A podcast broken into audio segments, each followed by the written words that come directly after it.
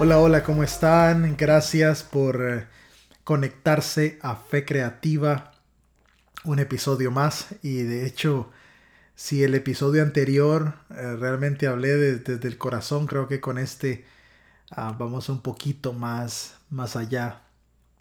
Y es un episodio que realmente me ha hecho pensar. La ironía de este episodio, quiero contarles, es que... Uh, desde hace tiempo, desde antes que la pandemia comenzara, ya tenía planeado este episodio. Ya tenía el título, la forma en que lo iba a, orientar, pero por alguna razón comencé a grabar otros episodios y eso me fue llevando a, a dejar relegado este, pero tenía siempre la intención. Y realmente eh, me sorprende la forma en que lo que está ocurriendo encaja, en lo que está pasando ahora mismo encaja con, con el mensaje de, este episodio y realmente estoy pues, como se los digo, ah, tocado, tocado, voy a ser sincero con ustedes, estoy tocado por algunas cositas que han estado ocurriendo y, que, que, sé que están afectando a varias personas. Ah, tengo varios amigos conocidos, familiares que trabajan en el campo de batalla en la primera fila frente al coronavirus. Eh, varios amigos que son médicos, familiares que son médicos y en las últimas semanas con el repunte de los casos en Estados Unidos y en varias partes de América Latina, eh, lo único que han visto a su alrededor ha sido muerte. Y eso ha traído una una ola de frustración, de dolor, el panorama es totalmente sombrío, eh, es, como vivir eh, en una nube densa de, oscuridad y, yo sé que muchos, muchos están pasando por momentos difíciles de, confusión, de angustia, de frustración, de, eh, de emociones internas que a veces es difícil expresar en palabras. Algunos pensaban que esto iba a ser cuestión de semanas, de meses, y lo que observamos a nuestro alrededor es que este asunto del coronavirus se extiende y se extiende y se extiende y se extiende. Y al final lo que muchos decían que hasta que no encontremos una vacuna, pues la gente ah, no va a comprender la, realidad y, y hasta que no encontremos una vacuna, entonces no habrá tampoco una un retorno a la normalidad. Y con los gobiernos llevándonos a esta idea de la nueva normalidad. Y la nueva normalidad es que la pandemia ha subido. Entonces la gente se, se frustra estar encerrada en sus casas. Hay países con restricciones bien serias donde la pandemia ha obligado a estar en una cuarentena que no se ha levantado desde que comenzó.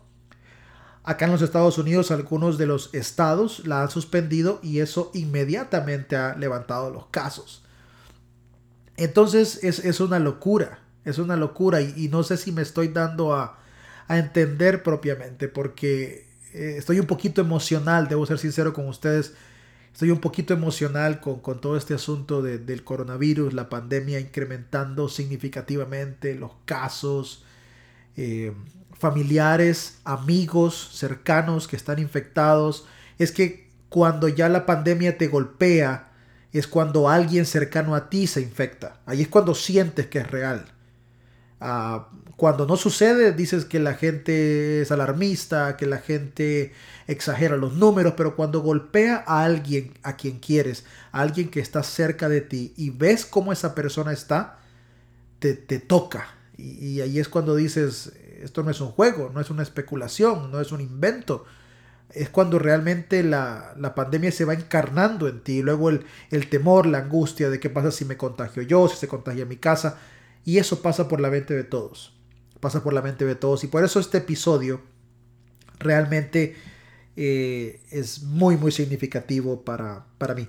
No sé si alguna vez ustedes se, se han perdido. Creo que ya les conté esta historia antes en alguna lección, en algún sermón, y no estoy seguro si la conté en algún episodio del podcast, pero si es así, eh, pues la van a disfrutar otra vez o van a tener que soportarla otra vez porque realmente me está sirviendo de introducción para este episodio. Al principio de este año eh, estuve participando en una conferencia espectacular que, que año con año se realiza en Arizona. Y Arizona me gusta, me gusta porque cuando vas a, volando y vas a aterrizar, ves el desierto alrededor y ves los grandes cactus y es algo muy diferente. Eh, el, calor que se experimenta también es, es bien particular. Entonces me, me gusta mucho. Eh, y aunque tiene el desierto obviamente representaciones distintas para cada persona, a mí me, me, me gusta lo que, lo que se ve. Entonces este año cuando viajé, no lo pude hacer en el 2019. Así que en el 2020, una de las cosas que me propuse quería ir a, correr en el desierto. Así como lo escuchan, quería ir a correr en el desierto. Entonces la gente estaba bien ocupada y no había podido tener la oportunidad de buscar eh, algún lugar. Entonces el último día, cuando ya tenía que regresar a, casa, tenía la mañana libre y dije, bueno, es el mejor momento para ir a correr al desierto. Empecé a buscar alternativas cerca, de, cerca perdón, del hotel y encontré este parque nacional que estaba como a 20 minutos del hotel donde me estaba hospedando.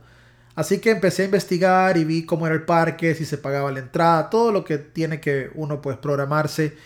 Eh, avisé a, mi esposa dónde iba a estar, eh, le di compartir a, a, mi ubicación y este, me puse mis audífonos y, y todo lo que podía utilizar para ubicarme. Empecé a trazar el mapa de dónde iba a ir corriendo en mi celular y también en el, en el reloj, de manera que no había eh, opción para perderme. Y ese era como mi máximo temor. Entonces, llegué al lugar como a las 7 de la mañana, todavía era de noche, y, estoy llegando, ¿no? Está un poquito fresco y viene una pareja con un perro y muy amables y dice, oh, está precioso allá, vas a disfrutar mucho cuando estés corriendo. Eh, pero ten cuidado, o sea, toma siempre las, precauciones porque ah, es eh, eh, importante, ¿no? que siempre estemos alerta. Y yo le dije, bueno, muchas gracias, de verdad que lo, aprecio bastante. Y, qué bueno que, me, lo dijeron, qué bueno que me encontré a, alguien que, que me lo diga. Entonces, empecé. Primero me paré en la loma que, que había y empecé a observar todo lo que estaba frente a mí, los cactus y las piedras y me emocioné y puse mi música y empecé a correr. Empecé a correr, empecé a correr, empecé a correr, a correr, a correr, a correr. Eh, por algunos ratos decidí caminar. Eh, en fin, esto duró como tres horas y media, casi cuatro. Eh, no es que corrí cuatro horas seguidas, ¿no? Porque caminé bastante también y me detuve en algunos lugares a, a pensar, a meditar. Y en una de esas meditaciones, escuché esto, en una de esas meditaciones, resulta que eh, me puse a pensar y dije, ja, ¿qué pasa si me pierdo? ¿Cómo regreso? Tengo que tomar un vuelo en tres horas.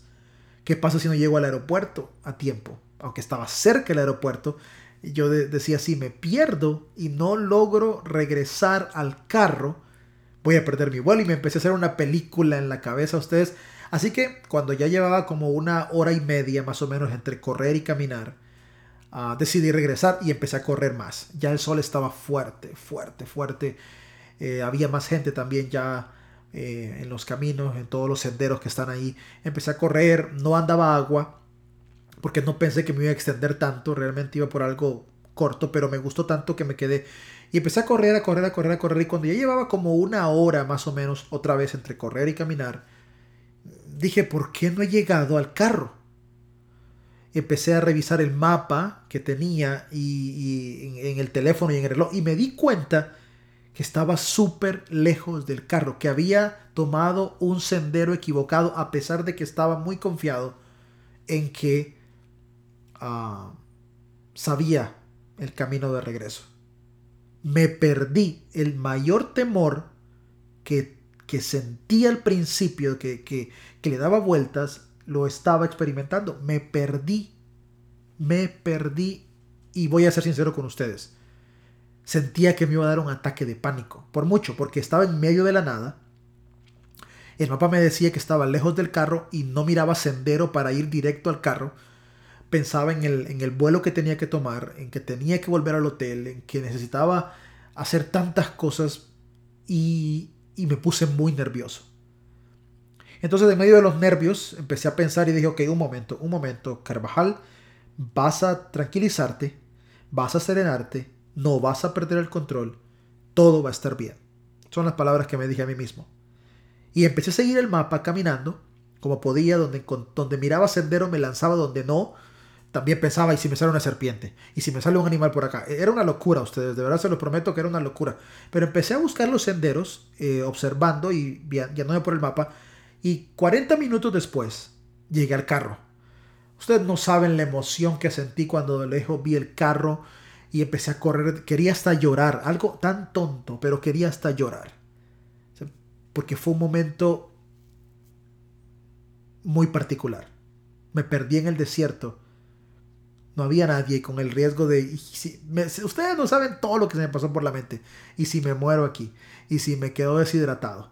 ¿Y si, si nadie me encuentra? Y eso fue una, una película que... Increíble.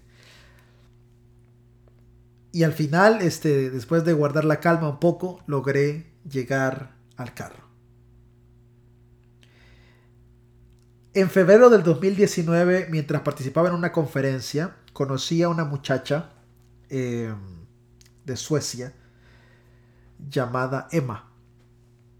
Y vi su testimonio de conversión y cómo llegó a Cristo. Me impactó. Entonces, eh, eh, este año volví a verla. Y, y esta vez fue distinto porque en el 2019 la vi en una pantalla mientras ella contaba su historia, pero esta vez estaba presente en el evento. Entonces, ella dijo una frase bien particular. Utilizó una frase en sueco. Krama et trat. Krama et trat. Que significa, literalmente, abraza un árbol.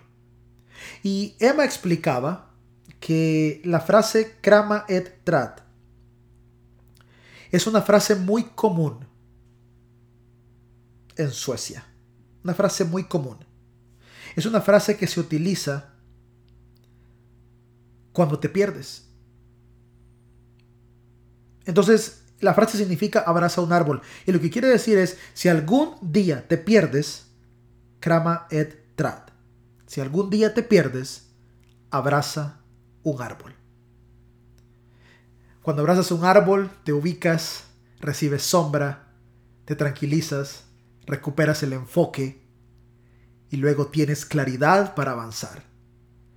No hay peor cosa que perderse y entrar en desesperación. Porque si te pierdes y dejas que tus emociones te controlen, puedes tomar el camino equivocado, puedes lastimarte, puedes lesionarte o puedes exponerte a cosas que te dañan. Entonces, este dicho me parece tan precioso. Abraza un árbol.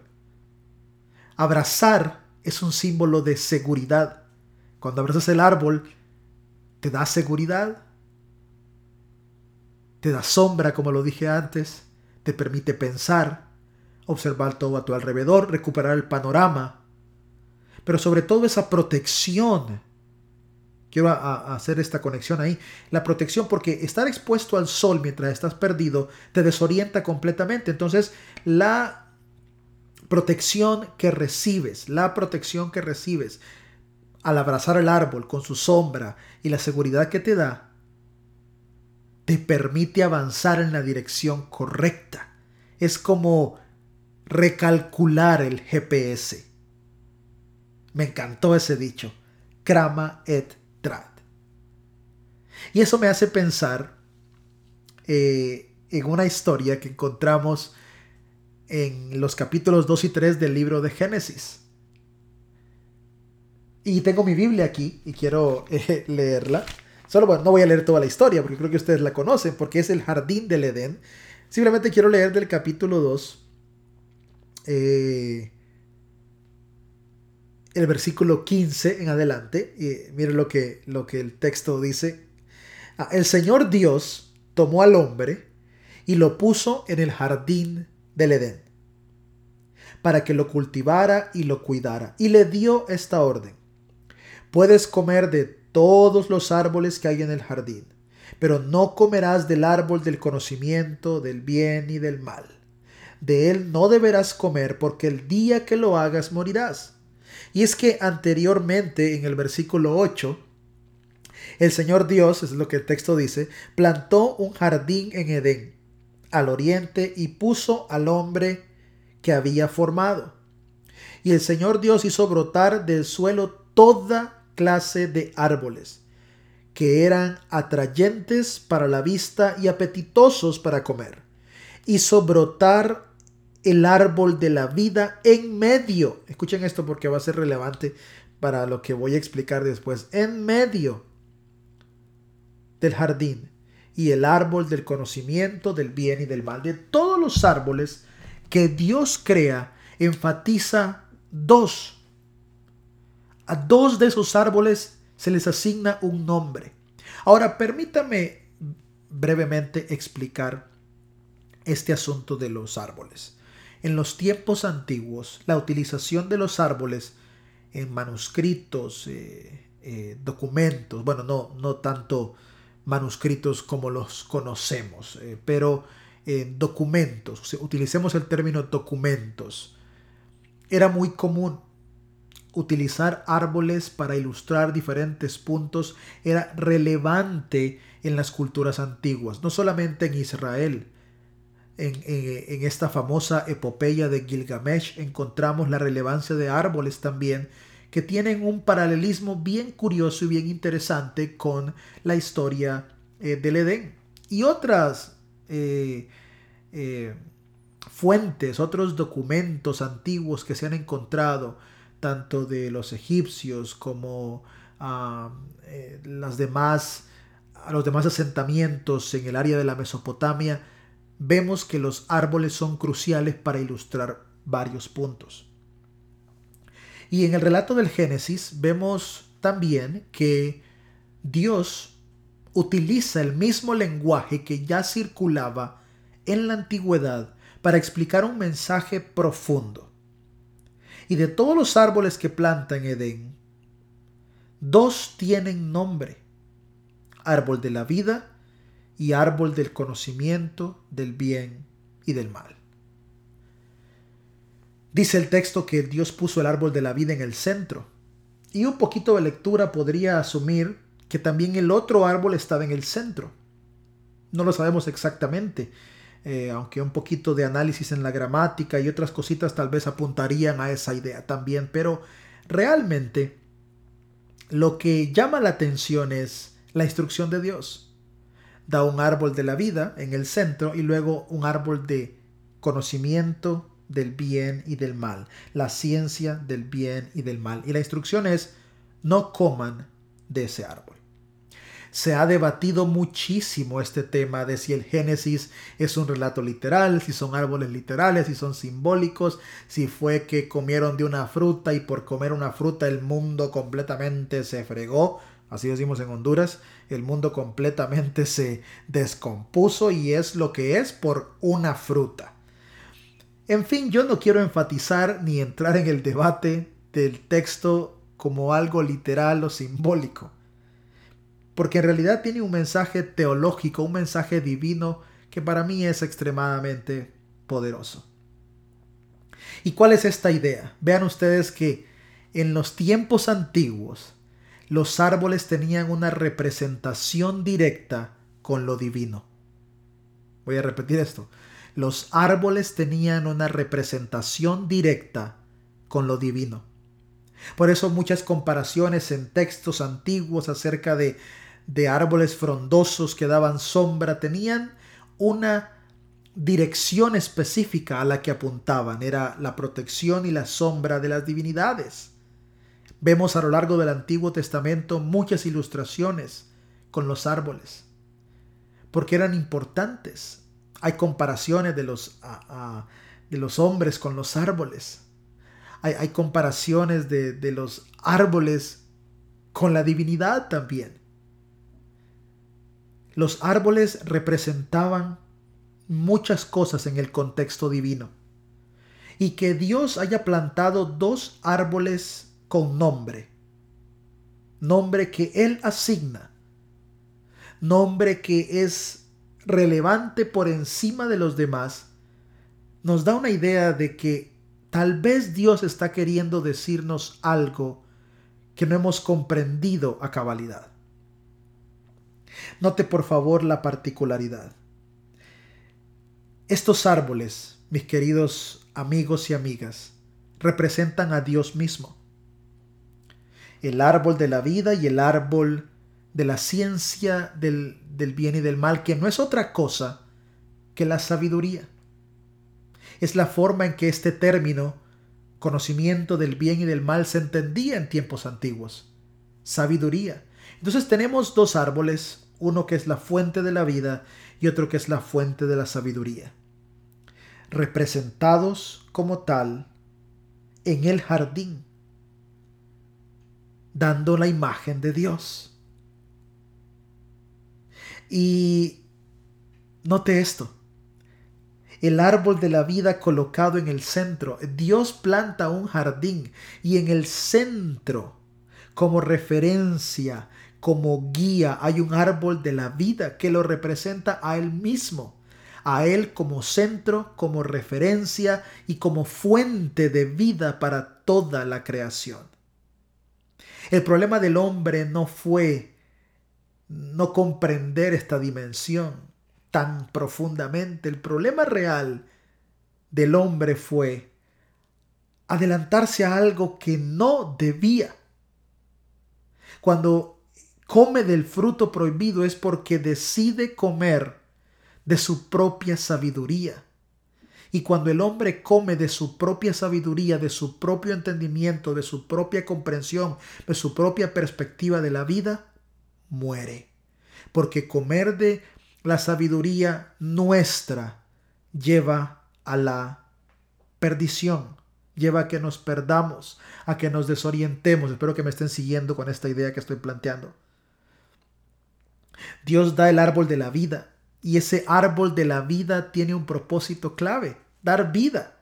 Y el otro árbol tiene un propósito clave, fuente de sabiduría, pero no puedes recibir la sabiduría sin la vida de Dios. Porque si recibes sabiduría, entre comillas, sin la vida de Dios, realmente es tu propia voz la que estás recibiendo y es tu propio ego el que te está guiando.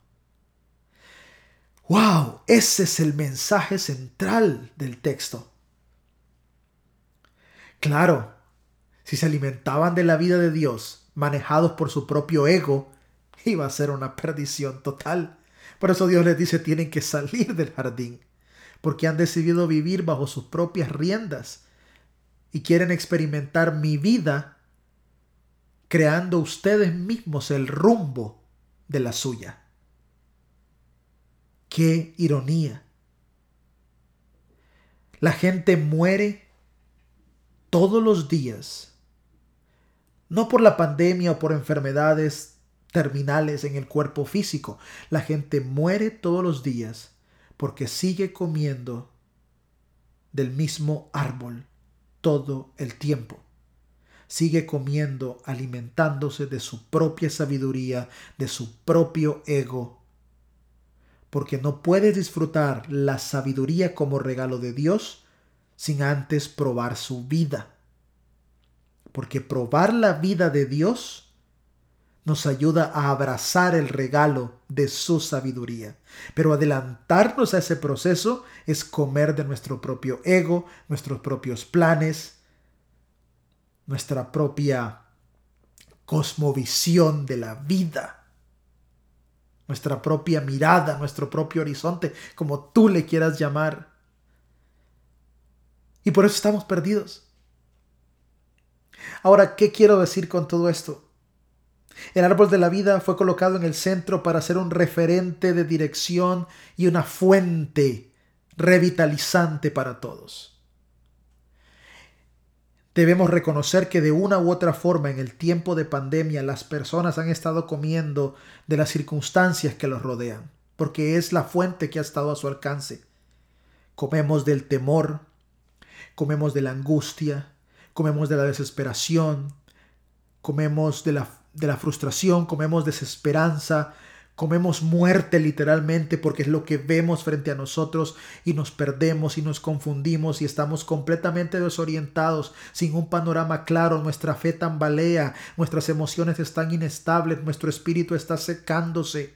Y entonces Dios te está invitando ahora mismo a que vengas y abraces un árbol, que vengas y abraces el árbol de la vida, que vengas y lo abraces a Él cuando estamos perdidos, abrazar un árbol, abrazar el árbol de la vida, abrazar a Dios, puede reorientarnos, darnos la sombra que necesitamos, el descanso y hacernos recuperar la perspectiva correcta aún en los tiempos más oscuros.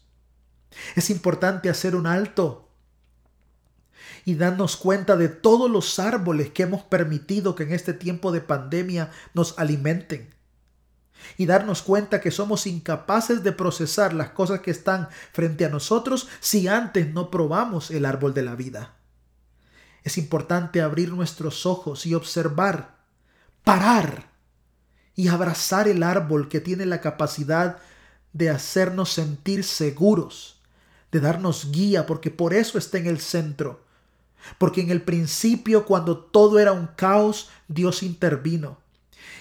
Y eso lo que nos dice es que en medio del caos, en medio de todo el desastre que observamos en el centro, está Dios como referente de vida, como el que ofrece vida, como el que imparte vida. Y cuando yo me siento perdido, desesperado, angustiado, que siento que ya no tengo fuerzas en mi espíritu, en mis emociones, en mi cuerpo, que siento que voy de arrastras en esta vida, que siento que ya nada puede solventarme. Allí está, en el mismo lugar, ese árbol no se ha movido, su sombra sigue todavía restaurando energía y dándote protección del sol, de la vida que nos destruye y nos quiere pues achicharrar, como decimos en mi país. No sé si me estás entendiendo y no sé si me estoy dando a entender. Porque como lo dije al principio, este episodio está cargado de muchas emociones por todo lo que está ocurriendo. Quiero decirte que entre más nos alimentemos de nuestro ego, de nuestra mirada, seguiremos alejándonos más y perdiéndonos más. La invitación de hoy es Krama et Trat. Abraza el árbol de la vida. Ese te hará recuperar perspectiva, te hará recuperar dirección, te hará recuperar fuerza, nutrirá tu espíritu refrescándolo. Y aunque todo a tu alrededor se esté derrumbando, sentirás la certeza, la seguridad de que en medio del caos, el Dios de orden está presente y la paz que experimentarás no te será arrebatada, porque aunque todo a tu alrededor sea sombra, valle de sombra de muerte, caos y destrucción, te lo repito, el árbol sigue estando en el centro. Y la parte más hermosa para mí de todo esto es lo que encontramos en el Nuevo Testamento. Jesús dice, Vengan a mí los que están trabajados y cargados, que yo los haré descansar. Abraza un árbol. Las palabras de Jesús cuando dice, coman de mí. Yo soy la vid. Aliméntense de mí. Realmente el árbol de la vida en el centro del jardín del Edén no es otra cosa que una representación de Cristo nuestro árbol, a quien podemos abrazar. Él es nuestro refugio y bajo la sombra de sus alas estaremos seguros. Si hoy te sientes perdido, desorientado, frustrado porque todo a tu alrededor se derrumba, porque lo que ves a tu alrededor es muerte, porque todo está colapsando, el sistema económico, el sistema de salud, el sistema político mundial, tus emociones están colapsando. Sientes que ya no puedes más. Nuevamente te lo repito, es momento de krama et trat, es momento de abrazar un árbol, de abrazar al Cristo, porque allí estarás seguro, tu perspectiva será renovada, tu fe será refrescada y serás puesto de vuelta en la dirección del cumplimiento del plan que Dios ha trazado para ti y para mí. No te olvides, abraza un árbol. Gracias a todos por haberme escuchado en un episodio más. Dios los bendiga y hasta la próxima semana con una nueva serie en Fe Creativa.